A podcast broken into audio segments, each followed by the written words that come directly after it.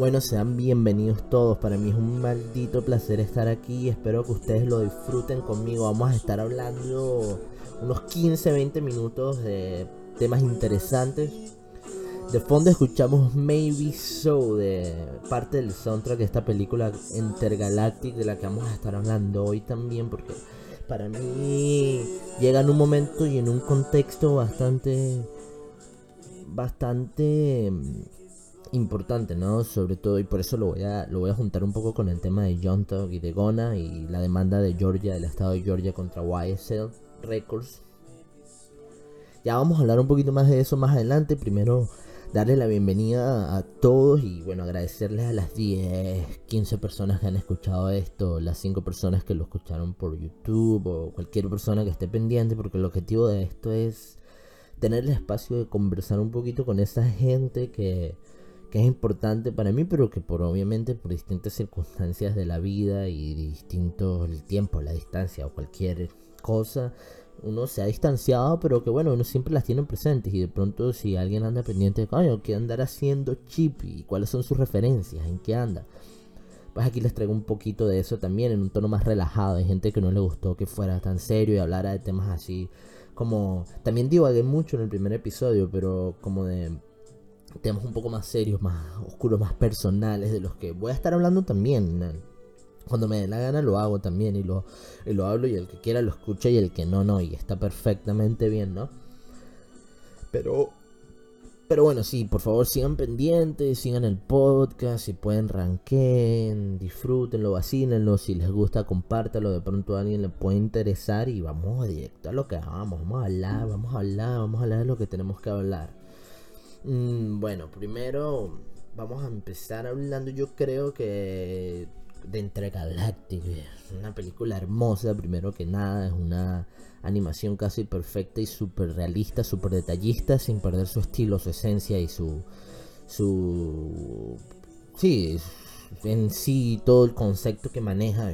Creo que está un 50-60% conceptualizada por Kid Cody, que para los que no son conocen o no están relacionados con Kid Cody es famoso por esta canción de de Pursuit of Happiness.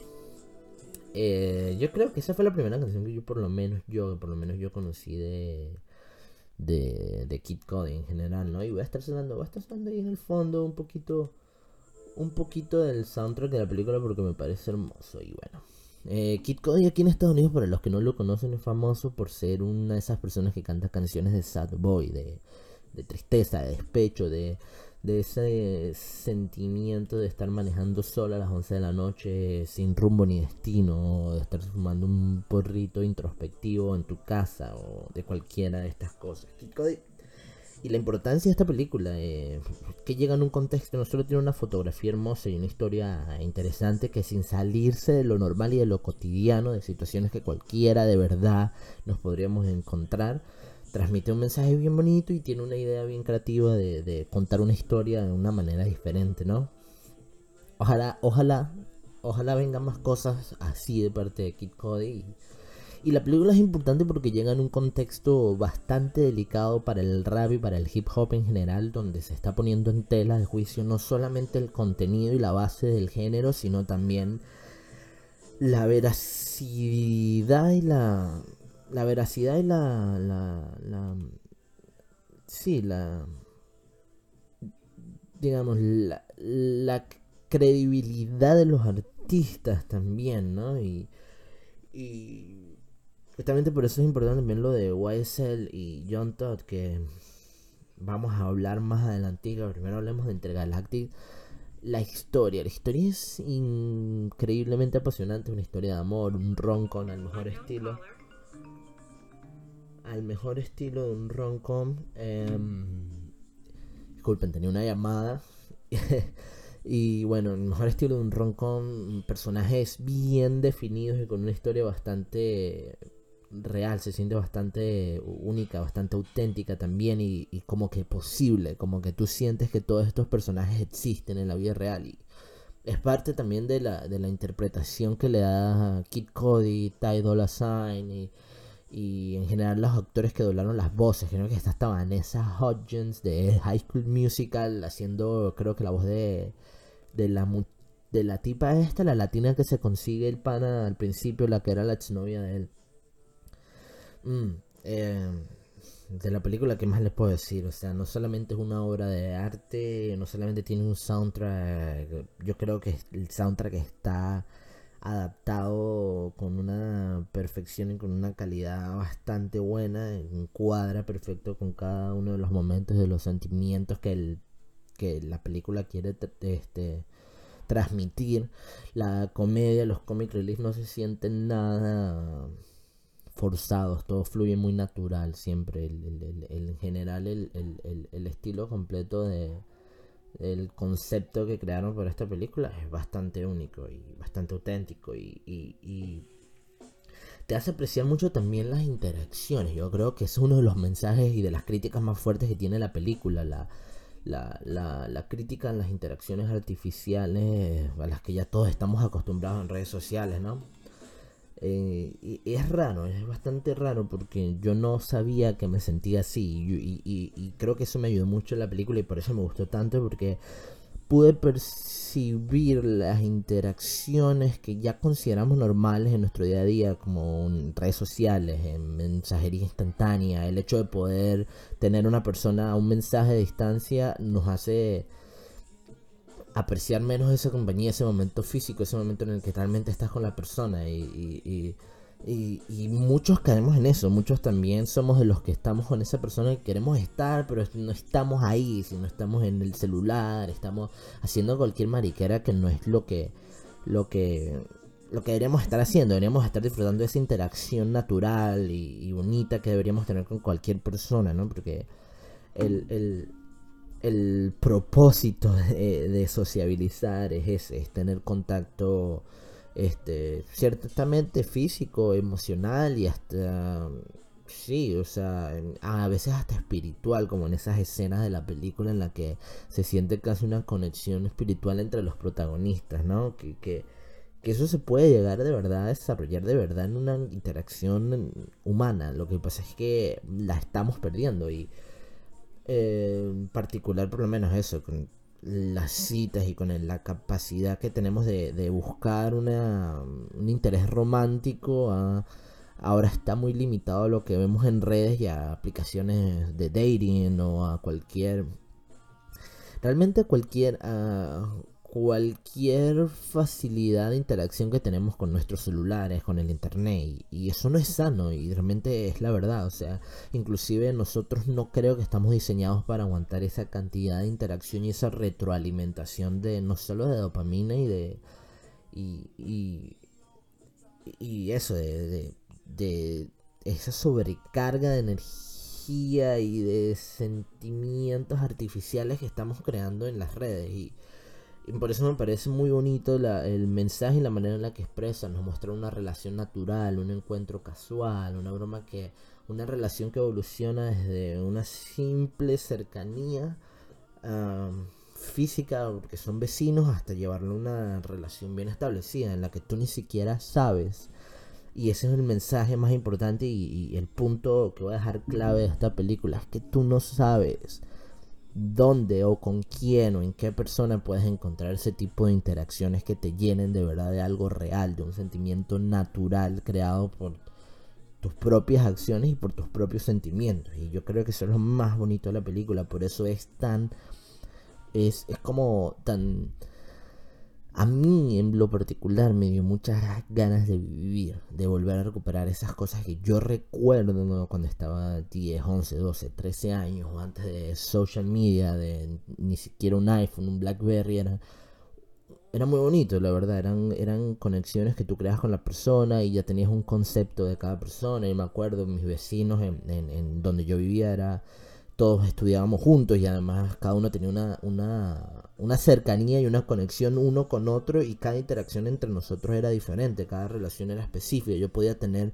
yo no, no, era, no era algo único, pero también es algo de las redes sociales, ¿no? Que nos hace sentir que la persona que más nos da retroalimentación, que más nos da feedback de sentimientos, de energías, de, de ese eh, likes y números y demás, y Y eso y, que lo hace que te haga sentir que solamente puedes tener esa interacción a la vez con una persona y, le quita un poco de, de, de, magia al estar en un grupo, ¿no? Porque también esa interacción grupal es importante, porque tú empiezas a... Todos tienen en cierta forma algo que te une a esas personas, pero al mismo tiempo cada interacción entre ellos es diferente. O sea, la interacción que tengo con un amigo A no va a ser igual a la de un amigo B, ni tampoco va a ser igual a la de B y C con el que yo tenga contra ese, en ese tercero, pues. Y, eso me parece increíble y me trajo esos recuerdos y de verdad me dieron ganas de, de, de, vivir, de dejar de, de, esperar en redes sociales y de dejar de crear una ilusión de bienestar para, para empezar a conseguir la verdad y para buscar las cosas que de verdad nos gustan, nos apasionan. ¿Qué más les puedo decir? Vamos a hablar de entonces ahora de que... Y una de las cosas que, de esta película eh, es increíble es que en el contexto en el que llega es un wake up call, es un waking up call seguro. O sea, es como que... Dale, eh, mira, podemos hacer, podemos utilizar el rap, el hip hop, la cultura afro para crear mucho más que guerras, drogas, pandillas, etc. Y, no es que a mí, y no es que yo tenga nada en contra de, la temática drogas, pandillas, sets, ¿no? Porque la verdad es que a mí me encanta el género y yo creo que cualquier artista debería tener la libertad total de poder escoger lo que sea que eh, quiera tocar en su arte y en sus temas, en sus líricas. Pero, y, y el caso de John Tugg y de Gona viene que, o sea, ellos y 27 personas del crew de YSL Records están siendo cargados con lo que se conoce la ley Rico. Para los que no saben, lo están enfrentando creo que más de 20, 26 o 30 casos. O 30 casos de, de 30 cargos de, bajo la ley Rico. Y la ley Rico es bastante interesante. La ley Rico fue una ley que fue creada cuando la época de la mafia en Chicago, en Nueva York para evitar el lavado de activos y, poder ponerle fin a las bandas y al crimen organizado en general, porque la ley Rico hace que mm, quizá los cabecillas más altos puedan salir de la situación, pero realmente es muy difícil que lo consigan. Y ya de hacia abajo es un llamado de atención para todas las personas que piensen en hacer crimen organizado. Entonces la ley Rico está basada en eso, en, en, terminar o acabar con un foco X o Y de, crimen organizado. El problema de la ley rico es que es una ley vieja y obsoleta y que está muy ambigua y muy libre a la interpretación, porque aunque realmente era una ley para lavado de activos y, y contrabando, ahora puede ser usada para cualquier, también bajo, depende del contexto, puede ser usada para cualquier tipo de crimen organizado, de pandilla o de gang wars, de cualquiera de, esas cosas. Entonces, al parecer, John Todd y particularmente John Todd, porque Gona un poco más, ya vamos a hablar de Gona, pero primero John Todd es, eh, al parecer tenía un wiretap en algunos de los celulares dentro de las personas que conocían, se consiguieron grabaciones donde él hablaba de como de matar a alguien, de de que ustedes son muy suaves o son muy soft porque no han hecho algo al respecto con esta situación o con esta persona con la que tenemos un beef, un problema, ¿no? Y ahí es donde viene el famoso nombre de eh, Records, es John Stoner Life Records, es lo que se supone. Pero al parecer, y se le atribuye a John Todd ciertas conexiones con Bloods, con el National Blood Gang, y con una banda de Nueva York en particular de la que ahorita no recuerdo el nombre. Déjame ver si lo consigo. creo que es, si no me equivoco, y estoy tratando de buscarlo rapidito aquí para, para no darles desinformación, ¿no? el, el parece que la otra banda a la que están asociados es una banda de Nueva York, asociada también al National Blood Gun, que se conoce como Sets Money and Murder. Sets Money and Murder. Y en estas grabaciones, en este el, en, en, las que se escuchan conversaciones de John Talk, no solo amenazando gente y, y como um, sí, como reprochándole a alguien o a un grupo de personas que no han hecho nada acerca de una situación y que esa persona debería estar muerta y demás. Y ahí es donde se conoce el, al parecer el AKA, el AKA o el, o el, o el surname que maneja John Todd como, como pandillero, ¿no? Y, y esto destapa una olla feísima en la industria porque pues primero caen con él 27 personas del crew y partes que artistas que son inocentes realmente, que solo fueron firmados por YSL Records. Se le escucha por primera vez el nombre que, ya era conocido también para la gente que conoce John Talk, saben que él se, atribuye el nombre de Slime, pero ahí se hizo clave de que él usaba el nombre de Slime como su Kingpin name, como su, sí, como su, su nombre de pandillero, pues su AKJ. Esto lleva un montón de cosas, un montón de consecuencias, porque aquí el problema es este, es que, y aquí va con lo de Gona, y Gona entra en el caso también porque en el momento en el que allanan la casa de John Todd y consiguen ametralladoras, AK-47, pistolas, había unas Glock modificadas para disparos automáticos y un montón de, de armas y de armamento pesado en cierta manera este, ahí empezaron a buscar también una de las, uno de los mayores afiliados del YSL Records es Gona también, que es como otra de las estrellas top de, de, de YSL Records. Y entonces Gona ya como que tenía un caso de, de, algún tipo de armas, de lo habían parado y ya, había, ya tenía este precedente y bajo la ley Rico, la ley Rico permite que yo encierre a un grupo de personas sin ningún tipo de, de, juicio o de indictment. O sea, yo puedo encerrarte, puedo mandarte a la cárcel sin tener ninguna prueba en contra tuyo mientras realizo la investigación. Y, y John Todd y Gona se vieron envueltos en todo esto y además es bastante complicado. Hay mucha gente que dice que quizá nunca salgan de la cárcel porque eh, incluso, primero que nada, les negaron la fianza, entonces no pueden salir bajo bond, ni tienen bail bond, y eso es... Eh, eso ya quiere decir que no tienen planes de darle algún indulto o algún tipo de consideración. Con ellos también caen 27 personas. Y esto es lo, inclusive cuando algunos de sus abogados están tratando de negociar el, la salida de John Todigona bajo fianza, para John Todd salir tendrían que salir las otras 27 personas con él. Porque al parecer la ley Rico tiene como algún tipo de restricción en la que esas 27 personas tienen que salir bajo el mismo bail bond. Entonces estamos hablando de que estos bail bond cuando son casos de lavado de dinero o, de pandillas en las que hay dinero fuerte por medio son altísimas. Y quizá John Todd y Gona puedan pagar la de ellos, pero pagar la de 27 personas más es bastante complicado. ¿Qué es lo importante de esto y por qué este caso pone en tela de juicio al rap y, a la cultura afro en general? No solo porque están usando parte de las letras de sus canciones y, relatos que ellos ponen en su arte, inclusive cosas de 2012, 2016, de, años de, de, o sea, son obsoletos casi ya, pero son, son años, pasó hace muchísimo tiempo y las están usando como pruebas en el caso. Es una de las primeras veces que, que se hace esto y obviamente muchos artistas y mucha gente que trabaja en el medio se pregunta, o sea, y porque es una realidad, muchos de los raperos vienen de un background donde hay violencia, donde hay guerras, donde hay drogas. Y por lo menos en, cuando los raperos de SoundCloud se hicieron famosos, digamos, It's, Temptation o Juice World, y después empiezan a morir por sobredosis, tú empiezas a ver un patrón. Tú empiezas a decir, coño, todos estos chamos cantan el mismo tipo de música, es el mismo tipo de temática que tocan y, y, y y se mueren de la misma manera, como de desolación, casi todos por las mismas abusos de drogas, inclusive Mac Miller también entra en eso.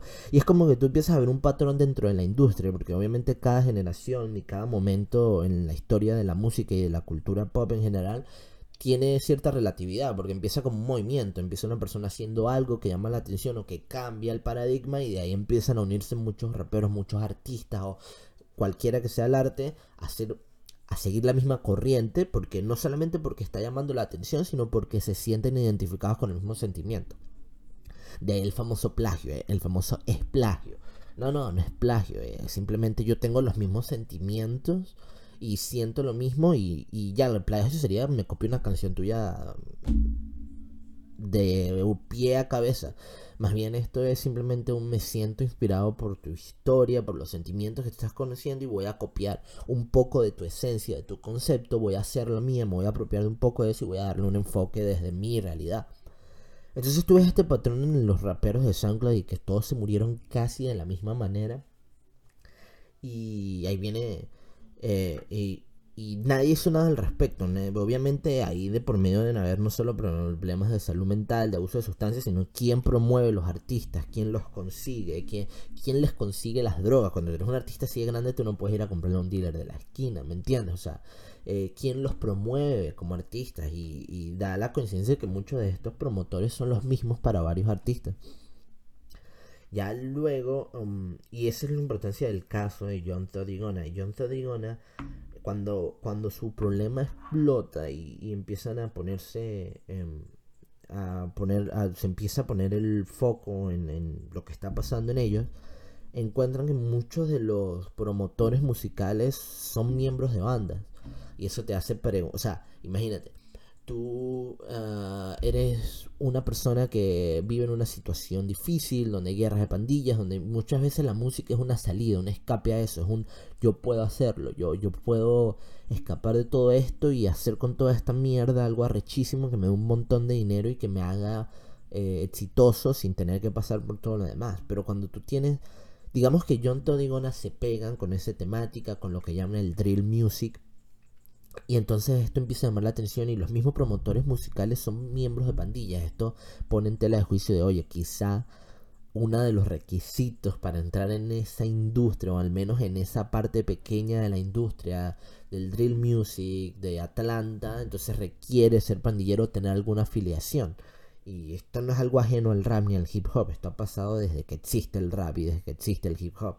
Em, entonces John Todd y Gona, el, caso de ellos es que aparte, em, no solamente la ligereza con la que ellos se toman los temas que tocan en las canciones y los temas de por los que están siendo acusados, sino también el, el, la, la, facilidad con la que los promotores musicales de Weissel Records y de otras disqueras eh, em, consiguen muchachos, niños o personas que quieren hacer arte y que se sienten identificados con esos mismos sentimientos, como dijimos, y tergiversan el, el, mismo propósito del arte, de darle un escape, de darle un significado a toda esa mierda, a todas esas cosas negativas, ¿no?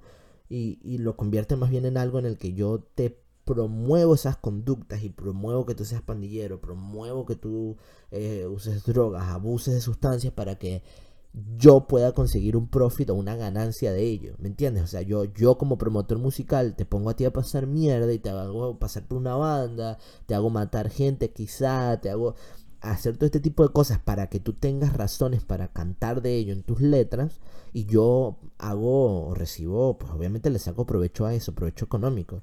Y no me importa tu estabilidad, tu salud mental o física, me vale verga porque al final lo que importa es lo que yo esté recibiendo en el bolsillo.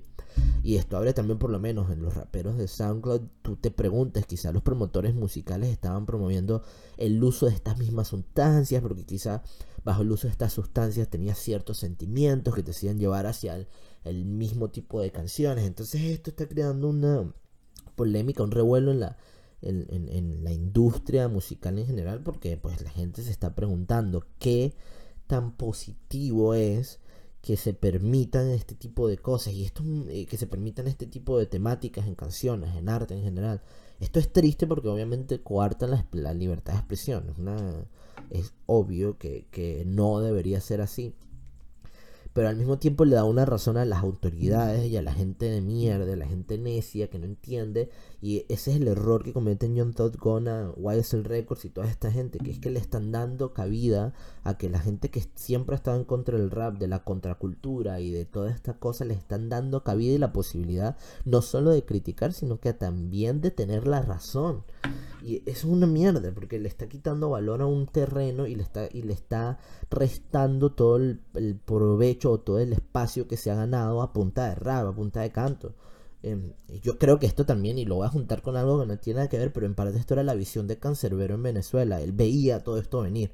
Él sabía que esto venía. Él no estaba en contra de las letras de esta. Simplemente él sabía que esto iba a tener una repercusión y es obvio, de nuevo. O sea, no es sano eh, una idolatría o un culto hacia el, la guerra, las pandillas, las drogas, las armas. El, está bien, es una realidad, hay que retratarla, hay que hablar de ello. No es un tema ajeno a la sociedad pero no se puede normalizar, porque entonces cuando lo normalizas empieza a perder valor artístico y se convierte en un producto. Y se convierte en un producto bastante nocivo también, porque estás vendiendo drogas, violencia, etcétera, etcétera, etcétera. Eh, hablando más de Gona, Gona, es como un, un, pobre Gona, es como, él le llega a esto como de retruque, como de, de Sí, es como un efecto bola de nieve en el que él fue el primero que se llevaron por delante porque tenía no solamente bastante cercanía hacia John Todd, sino también por, por porque estaba en el peor momento, en las peores circunstancias. O sea, estaba donde no tenía que estar, en el momento que no tenía que estar. Y por eso pasó lo que pasó y encontraron las suficientes pruebas para quizá dejarlo en una cárcel o en una prisión de por vida. En este momento, todavía hasta el día de hoy, creo que anteayer, este, los abogados y la defensa legal que tienen John Todd, Gona y YSL Records lograron eh, retrasar el juicio eh, de nuevo, porque ya el indictment que el indictment que están buscando hacer con respecto a la ley Rico y a todos los cargos de los que se les acusan, estamos hablando de que podrían enfrentar como unos 300 años de cárcel primero. Y segundo, la ley Rico en Georgia es bastante, bastante complicada. La ley Rico en, Georgia es una modificación adrede de la ley Rico federal para hacerlo mucho más complicado porque esto es una temática que desde el 2012, de hecho hay un reportero que está viendo una entrevista que viene siguiendo toda esta temática desde el 2013, 2014 y él dice que las autoridades de Georgia ya sabían y que una de las razones por las que no se había reformado la ley Rico en Georgia era por esto. Esto venía, esto tenían pruebas desde hace tiempo y bueno, simplemente pasó. Ahora nada más queda ver en qué se resuelve todo esto y también qué efecto o qué repercusión tiene esto sobre la cultura, sobre el movimiento y sobre el género en general. Y por eso también le tengo tanto, tanta, o sea, me, llamó la atención tanto Intergalactic, porque es algo diferente se siente fresco, no deja de tener flow, no deja de tener estilo, no deja de tener su propia aura de, de, de, calle, de hood, de ghetto, parte de lo que es el rap, pero a la vez muestra una, una cara diferente, una broma que, que, a mí me pareció rechísimo y que yo pienso que todos deberíamos empezar a valorar más. Sí, la fiesta está de pinga y, las drogas y, el sexo y aquí yo quién soy yo para juzgar a alguien por hacer cualquier tipo de esas cosas, pero quizás el momento de que empecemos a encontrar diversión en otras cosas. También las redes sociales han ayudado mucho a eso, o sea, las redes sociales han hecho que la gente sueñe con orgías, sexo y dinero, eh, con orgías, drogas y dinero. Y, y, y es una realidad y es parte de lo que estamos viviendo y yo creo que en particular, si podemos conseguir más artistas que plasmen conceptos como este que hizo Kid Cody, si podemos conseguir más este tipo de, de, de, arte o de música o de cualquier tipo de expresión artística en una forma mucho más eh, sin perder la esencia del género, darle un enfoque mucho más de pronto sano y enfocado hacia un hacia, hacia un público no solo más abierto, sino también ya a un público más maduro. El género ha ido creciendo con las personas, eso es una realidad. Hay gente de 40 años, de 45 años que escucha hip hop desde que tiene 15 y, y, y, y es justo para ellos también, eh, sin perder la esencia del género, eh, tener canciones que hablan de algo diferente, porque realmente se siente rayado, se siente quemado y más ahora que esto va a sembrar un precedente, este juicio va a sembrar un precedente donde cualquier persona va a ser víctima de sus propias palabras, va, va, va a ser, este, sí, va a tener consecuencias bajo la temática de su expresión, de su arte o de lo que sea que quiera, de cualquiera que sea el mensaje que quiera comunicar. Entonces, y, ya para cerrar, vamos a quedarnos con eso. Vamos a, a, tratar de promover una cultura cultura urbana un poco más sana, inclusive más sana de lo que se hace en Latinoamérica y, también de estar abiertos a recibir eh, más contenido, a recibir contenido diferente. Como yo digo, a mí me encanta el género en todas sus facetas y, y de vez en cuando me gusta una canción de fiesta, de drogas, de mujeres, de, de locura y demencia pero no por eso hay que cerrarle la oportunidad a material audiovisual o a, música, a contenido en general que proponga una temática diferente sin salirse de la esencia de eso que te gusta. Es un poquito también eh, lo que pasó con el rock en los 90 y la evolución que tuvo hacia el grunge, en el que dejó de ser eh, parte de, de, lo visual, del producto, de, de las drogas, el sexo y el rock and roll para convertirse en algo más de sentimientos, de desolación, de, protesta. Y yo creo que, es necesario también con la injusticia, la sociedad en la que vivimos en Estados Unidos, el, el abuso a las minorías. Es increíblemente necesario que esto suceda y que se empiece a cambiar un poco el paradigma. Yo me despido, ahora sí me despido completamente. Espero que les haya gustado. Este es un podcast diferente en el que hablé pues de temas también distintos, relajados. De pronto si les gusta, si les late, dejen un comentario, denle un like. Síganme en Instagram, síganme en Spotify, Apple Music, YouTube. Y los quiero mucho, mucho a todos. Que tengan una increíble semana. Que lo mejor siempre les llega a su vida. Los mejores deseos, las mejores vibras. Y nos vemos la semana que viene con un episodio nuevo. Y el fin de semana con una cápsula de historias. Donde cuento historias de la vida real. De cosas que yo he vivido. O de personas que yo he conocido que me parecen interesantes y que vale la pena contar su historia. Voy a dejarles un adelanto. Esta semana vamos a hablar con una persona que estuvo en prisión en Estados Unidos. Eh, voy a poner una pequeña conversación que tuve con esta persona en la que él estuvo en prisión aquí en Estados Unidos por cuatro años por un cargo de crimen de tráfico humano, tráfico de personas.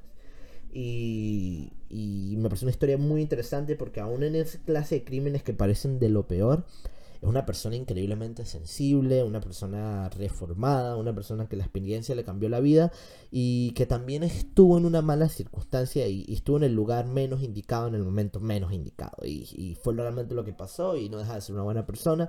Y vamos a hablar de, voy a mostrar la conversación y después vamos a hablar un poco, a resumirlo un poquito, en parafrasearla y tratar de, bueno, está totalmente en inglés, espero que les guste esa conversación. Eh, sábado, viernes, domingo, en algún momento sale y, los quiero mucho a todos, espero que esto les haya gustado. Pásenla bien, pásenla rico, pásenla bomba y no se les olvide que... Eh, sí, que all we need is love, que el amor es lo primero que tenemos que promover y que lo mejor siempre está por venir en lo que sea que tú estés haciendo. Los quiero mucho y bye bye.